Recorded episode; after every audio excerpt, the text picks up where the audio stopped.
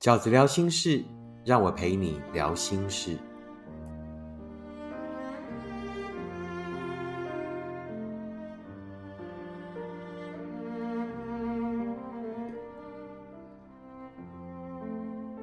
大家好，我是饺子。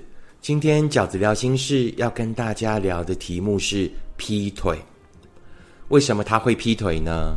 这个应该是许多人心上的伤，就是一份你曾经投入很多的感情，可是到后来为什么竟然对方会劈腿呢？我还是要在题目的一开始先定义一下，就是对我来说，劈腿跟偷吃是不一样的。偷吃我觉得比较单纯，那偷吃呢，可能就是因为追求冒险、追求刺激，然后因为某一种因缘际会，然后于是。偷吃了，但是劈腿不太一样。劈腿呢，经常就是偷吃之后的延伸，就是吃了以后呢，一事成主顾，然后开始呢，两个人就有了感情的发展啊。所以对我来讲，偷吃跟劈腿最大的差别就是呢，偷吃是只有行动的，劈腿是开始有了情感的交流。那为什么他会劈腿呢？相信这是许多人心中。最大的伤，我都已经这么努力了，我都已经做到这样了，那为什么对方会劈腿？哦，那对饺子来讲呢，劈腿的原因有三种。第一种呢，其实我认为是最呃经常出现劈腿状况的原因，就是因为你们不适合。也就是呃，许多人会讲的，可能这一份感情呢早就有问题了，所以对方呢才会呢又另外在这份感情之外产生了其他感情的枝节。好，那但是因为你们不适合是最大的原因。为什么会不适合而劈腿？就是这一份感情已经慢慢的消磨了，这一份感情呢已经从一开始的喜欢，然后慢慢的。因为生活的相处不适合而开始消磨，那消磨到后来就变得很淡薄，然后淡薄到呢也没有办法对彼此产生足够的约束力。什么是约束力？就是因为我很想要留住这份感情，因为呢我怕我会失去这份感情，于是他对我们形成了约束。饺子没有把爱情看得很高尚，就是因为我很爱你，所以我我坚贞卓绝为你苦守。大多数不是这样的，大多数是更务实的，因为我怕失去这一份感情，因为我怕失去了你，我就失去了这一些快乐的感受。那于是呢，他就对我产生了约束力，我不敢啊，我不敢偷吃，我不敢呢，呃，做坏事，因为万一被你发现了，那就完蛋了，我就会失去这一份感情。从这个角度想，我觉得会比较务实。那因为彼此不适合，因为相处起来不适合，那个感觉就慢慢的淡薄，淡薄到不再具有约束力。于是对方就开始有了偷吃的行为。那从偷吃的这个角度来延伸，从不适合的角度来延伸，我们很容易呢就听到有人讲啊，这份感情早就出问题了，所以才会不适合。是，但是是你的错吗？不是。不适合绝对不是你的错啊，所以不要呢，呃，因为对方偷吃就深深的责备自己，觉得自己一定是哪里做的不够好，所以对方才会偷吃。不适合绝对不是你的错，反而在这样的情况下，对方的问题是什么？第一，他没有讲出来，他没有把你们的不适合拿出来讨论。他应该在他要出轨前，在他要偷吃之前，先勇敢的告诉你，因为我们不适合，所以我要分开。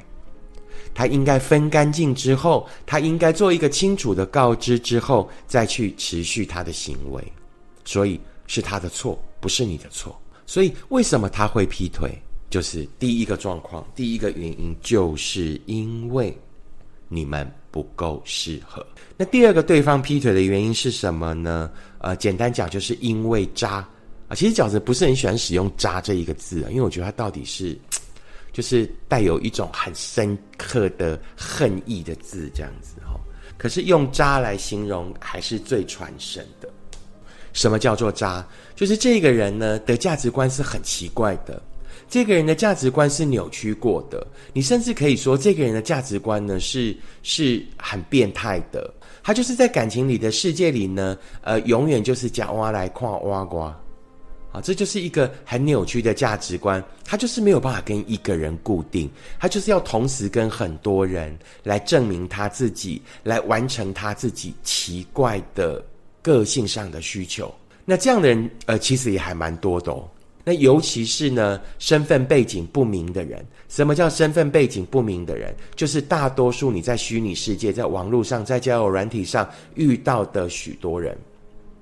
因为他不用被你验证，因为他在认识你的时候呢，不用接不用接受你各个角度的检查，而是网络上一种很平面的，甚至可以投入一个角色的扮演的情况剧。于是，在那样的状况剧里面呢，他可以尽情的挥洒，他可以尽情的演绎出他变态扭曲的人格。好，所以饺子才会跟呃许多读者讲，在网络世界里，在虚拟世界里。呃，说再多都比不上见一面。所有在虚构的世界里面进行的那一些聊天，你以为的我们很适合，你以为的我们已经在交往，都只是虚拟世界里面的某一个道具而已，都只是虚拟世界里面的某一个状况剧而已。你以为特别的事件，你以为对方所做的某一个行为，极有可能。只是那场游戏里的一个宝物道具而已。所以，为什么他会劈腿？第二个原因就是因为渣，因为他扭曲的人格，因为他奇怪的价值观，因为呢，他永远无法满足于现状，因为他就是想借由许多人的喜欢，借由在许多人身上施展出的状况剧来满足自己，来让自己达到想象的高潮。那第三种。呃，为什么他会劈腿的状况呢？尤其适用在第三者婚外情，就是因为贪心，人都会贪心。但是为什么我们可以在感情里面从一而终？因为我们懂得坚持，因为我们想信守承诺，因为我们想要呃捍卫住这一份我们好不容易经营的、一起经营的快乐跟幸福。所以，我们便要求自己要懂得专一，自己要懂得抵抗外来的许多诱惑。可是他不是，他到底还是贪心了。那为什么这种状况呢？是尤其适用在婚外情，适用在第三者婚外情的状况，就是因为对方呢，又同时想保有一份家庭关系的稳定，那是我社会结构的基础，对不对？我人前人后，我有一个完美的家庭，我有一份成功的事业。那但是我还是贪心，我还是可，我还是希望呢，呃，有一种娱乐，那种娱乐呢是没有生活的压力的，是不用面对生活里面的诸多细节，是没有柴米油盐酱醋茶，是没有那么多角度的摩擦跟那些咩咩嘎嘎的，那就是所谓婚姻关系外的，那就是所谓在一份稳定的关系外的另外一种浪漫的感受。而那种浪漫的感受呢，是没有压力的，是可以呢不必接受生活的检验的，是可以呃，在我的生命里，在我那些呃琐碎繁杂的生命细项中，还有的一个乌托邦，也就是所谓婚外情，而你就是被他放在那个乌托邦里面的第三者，那是他生命的乌托邦，他该务实的地方已经有了，而你就是他那个乌托邦里面的玩具。可是你的人生呢？你的人生不能永远生活在一个谎言的乌托邦里，你还是得去追求你务实的人生，你还是得去追求你真实的幸福。所有在婚姻关系里面的第三者，不只是一个对别人婚姻的加害者，你更经常的状况是一个受害者，你是某个人贪婪之下的受害者。所以，为什么他会劈腿的第三个理由就是。因为贪心，那通常呢，在这个为什么会劈腿的三种状况里面，第一种就是因为你们不适合；第二种因为他很渣；第三种因为贪心。这三种状况里面，最常会要求你原谅他的就是第三者，因为贪心啊，因为呢东窗事发被抓了。那为什么他会要求你原谅？因为对他来讲。那才是真正的事实啊！对他来讲，他到底还是要一个社会关系，胜过于关系外的乌托邦。对他来讲，一份稳定的家庭，呃，一一个成功的事业，我所经营出来的那一个完美的人设，才是我的生命里面最重要的事情。所以那个东西是他不敢毁灭的。所以呢，还在那个乌托邦里面等着的人，你就要明白，这就是整个事件的真相。所以呢，永远到后来被切割、被牺牲的都是第三者。接下来饺子要谈的是，那劈腿是你的错吗？许多人在面对劈腿的事件以后，就会先责怪自己啊，尤其有一些谬论会说，只要是不被喜欢的人就是第三者。这种谬论，劈腿若是像饺子刚刚讲的那三种状况的话，我们可以从饺子刚刚讲的那三种状况来分析，劈腿是你的错吗？第一种，因为你们不适合。这个饺子刚刚已经讲过了哈，不适合就是不适合，不适合绝对不是你的错，错的人是他，错在没有先告知，错在没有分清楚。劈腿的第二种状况，因为渣，那更不是你的错，你的价值观是正面的，价值观扭曲的人是他，绝对不是因为你犯了什么错，于是他才劈腿，而是他有了一个错误的价值观，他的性格里。有一部分的黑洞，而那个黑洞呢，绝对不是你可以填满的。那针对第三种状况，因为贪心，于是他劈腿的这个状况，你更没有错，因为贪心的人是他，懂得坚持的人是你，好吗？好，对方劈腿了，绝对不会是我们的错。所以呢，也就不要再自责自己，觉得自己一定是哪里做的不够好，或者是哪里呢做错了，对方才会劈腿。我们可以因为不适合而分开，但是请你清楚的告知，不要拖累我的青春，不要拖累我的等待，不要拖累我对这一份感情的投入跟期待。最后一个饺子要讨论的是，那劈腿要原谅吗？如果一样从这个为什么会劈腿的三种状况来看的时候，那劈腿要不要原谅？第一种，因为不适合，没必要原谅，因为不适合不是错，不会因为原谅对方，你们的不适合就变成适合啊。那第二种状况呢，更没有必要，因为对方很渣，对方很渣，人格扭曲的人，那基本上呢，也就是我们讲的所谓惯犯，那这种的原谅是更没有必要的。那第三种啊，饺子刚才讲过的，因为贪心，那因为东窗事发被抓，他还是希望呢，呃，回到一种最稳定的、呃，最社会化的状态。那通常在这样的状态下呢，就比较有可能回过头来求情，希望能够原谅。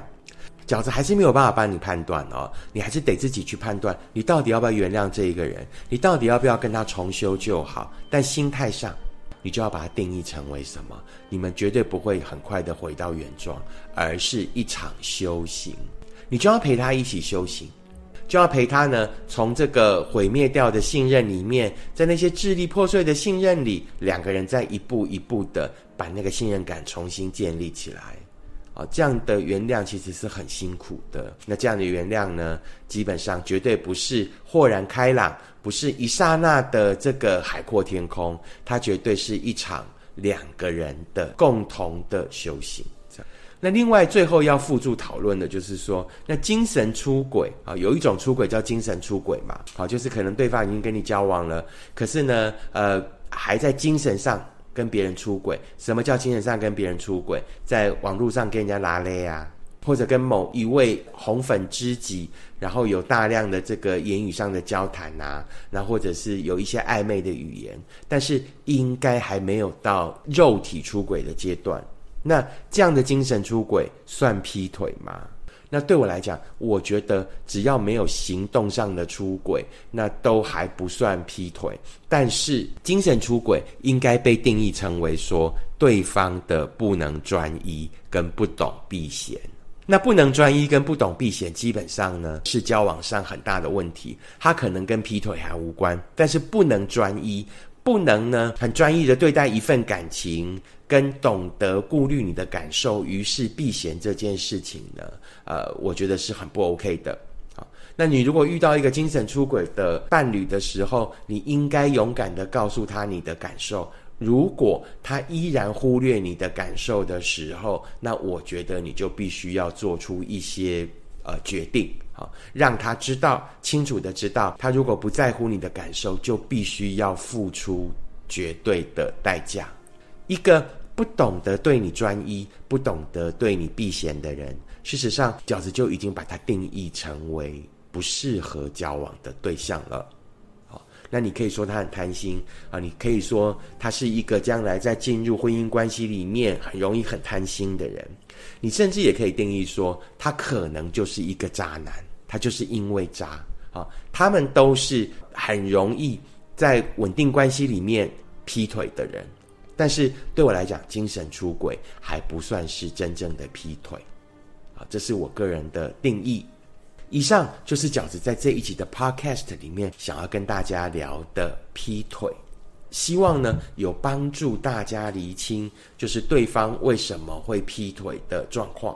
其实厘清这一切，饺子最重要的目的是想要告诉读者们，所有因为对方劈腿，然后呢还在呃执着，还在为难自己的朋友，都可以因为饺子的解释而得到比较多的释怀。大多数我们遇到的劈腿都是因为彼此不适合，所以呢，我们可以觉得情感受伤，也许我们还得付出一些时间的代价才能真的走出来，但也许我们也可以更轻松以对啊。事实上，它就是迟早会发生的事情。两个不适合的人，到后来总是会有各种理由，两个人也就注定要分开啊。那另外一种就是你遇到了真正的渣男，那这种呢？更是不用啊太在意，啊，所有所有遇到的劈腿都不要责怪自己。如果你喜欢饺子的 Podcast，请你按五颗星，并且留言分享。如果你喜欢饺子的观点，请你用行动支持饺子二零二二年的新书《时间才是最后的答案》。我们下次 Podcast 见，拜拜。